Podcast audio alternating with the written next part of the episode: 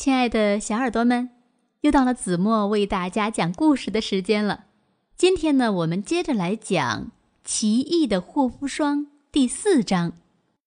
那今天子墨留给大家的问题是：皮皮鲁变成校长以后，做了一件什么样的事情？请小耳朵们带着问题一起来听今天的故事吧。鲁西西有一个叔叔，他呀在儿童文艺编辑部当编辑。这一天，他到鲁西西家里来做客。最近忙吗？鲁西西的妈妈一边沏茶一边问。“唉，瞎忙。”叔叔叹了口气。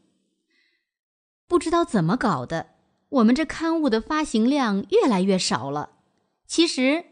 我们真下了功夫的，如今这些孩子，唉，真不知道他们爱看什么。叔叔边说边从提包里掏出一摞儿童文艺，递给鲁西西。鲁西西，你看吧，我们这杂志呀，很有特色的。叔叔像个搞发行的，走到哪儿都推销。鲁西西呢？其实早就看过儿童文艺了，每次看完只说两个字：没劲。再后来呀，就干脆不看了。他觉得叔叔挺可怜的，根本不了解现在的孩子到底在想什么，却整天忙着编儿童杂志。那儿童文艺从头到尾都板着面孔教训孩子，告诉孩子们应该怎样，不应该怎样。谁喜欢老挨训呀？鲁西西忽然想起了他的护肤霜，一个大胆的念头出现在他的脑海里。叔叔，我有一瓶奇特的护肤霜。鲁西西把护肤霜拿给叔叔看，接着把护肤霜的功能告诉叔叔。真有这等事？叔叔半信半疑，鲁西西的爸爸妈妈作证。咱们交换一天行吗？鲁西西问叔叔。交换？叔叔不明白。就是您变成我到学校去看看，了解一下我们的生活。我呢，变成您当一天编辑，行吗？鲁西西说。这主意好，叔叔从沙发上一跃而起。他们商定了交换的日期。数日后的一个清晨，叔叔按时来到鲁西西家。鲁西西从护肤霜盒里取出一点护肤霜，涂在叔叔脸上，叔叔变成了鲁西西。鲁西西把书包交给叔叔，又把班上大部分同学的名字告诉叔叔。唉，可惜今天不考试。要是您替我考作文，多好呀！鲁西西有些遗憾。他呢，也往脸上抹了护肤霜，变成叔叔的模样。叔叔呢，也把编辑部的情况告诉鲁西西。他们约定晚上再换回来。鲁西西乘公共汽车来到儿童文艺编辑部，他按照叔叔告诉他的位置，坐在叔叔的办公桌前。来稿堆积如山，鲁西西开始一篇一篇的看，他一边看一边皱眉头。大部分稿子都是教训孩子的，也有一部分是哄孩子的。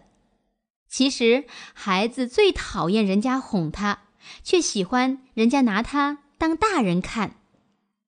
终于找到了几篇爱看的稿子，鲁西西挺高兴的。看来并不是没有好稿子呀。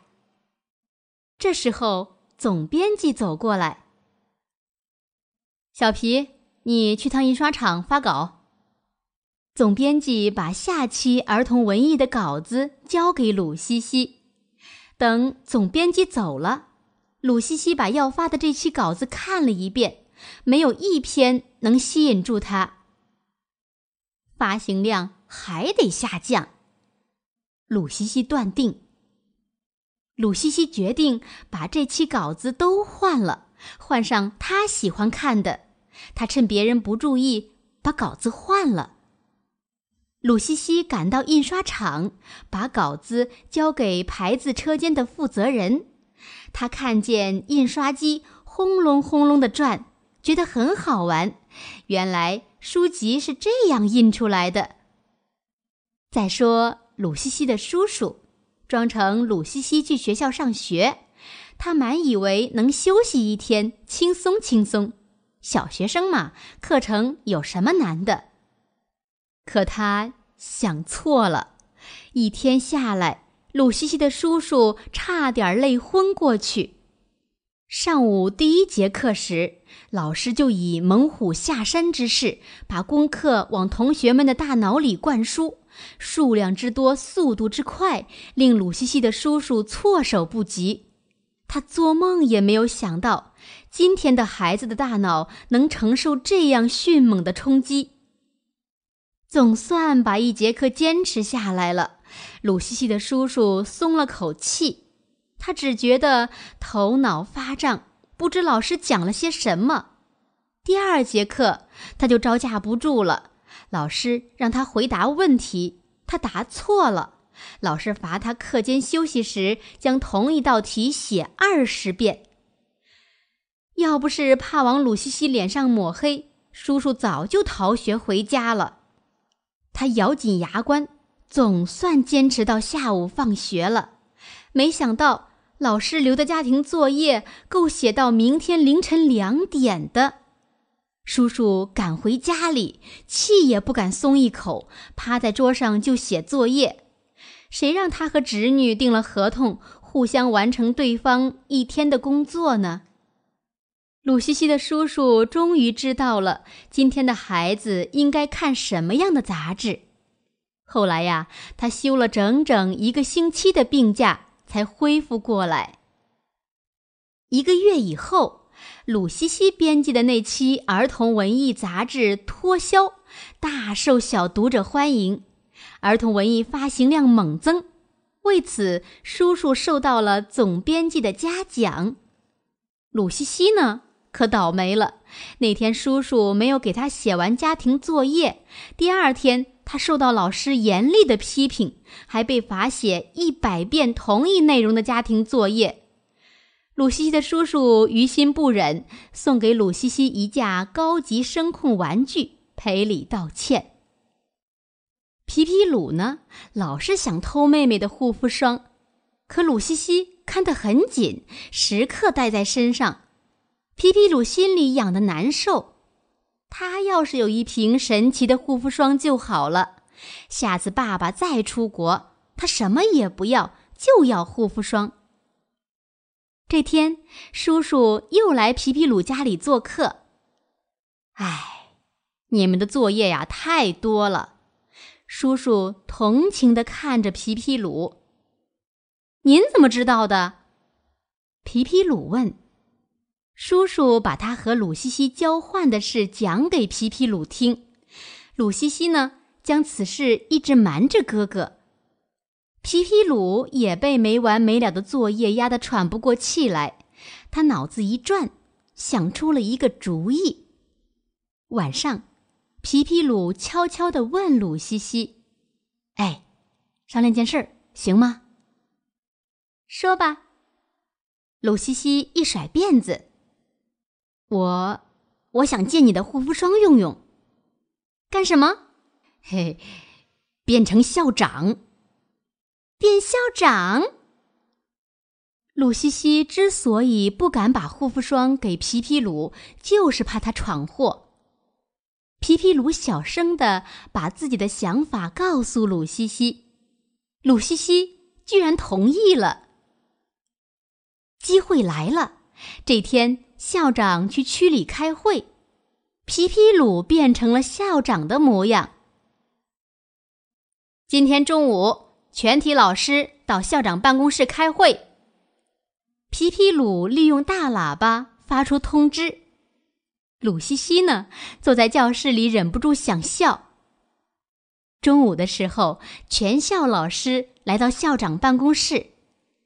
皮皮鲁学着校长的样子，先咳嗽了一声，然后说：“嗯今天上午呢，我去区里开会了，现在把会议精神给大家传达一下。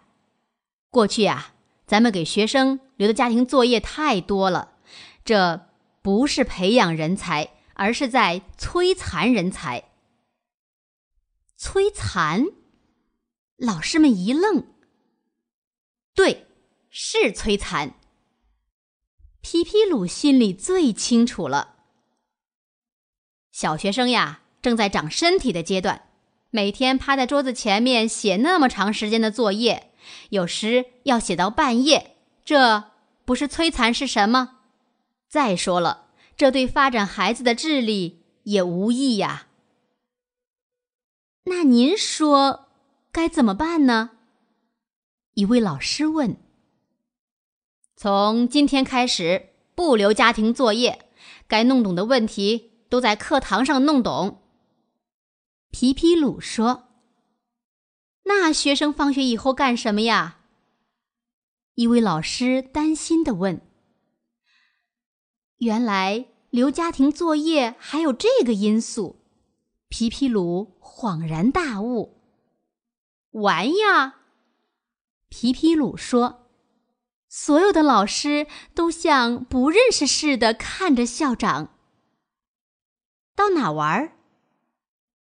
鲁西西的班主任问。这，皮皮鲁无言以对。确实没地方玩呀，在街道上踢球。被车撞了怎么办？在建筑工地玩，摔伤了怎么办呀？被坏孩子拉拢了怎么办？老师们七嘴八舌，皮皮鲁这才知道，当老师也真挺不容易的，要为自己的学生操这么多的心。皮皮鲁眼圈有点发潮了。市里呀，在想办法多建一些。儿童乐园，皮皮鲁异想天开，诓老师们：“作业呀，还是不留了。”可是再有一个月就要期末考试了，不留作业行吗？老师们不放心。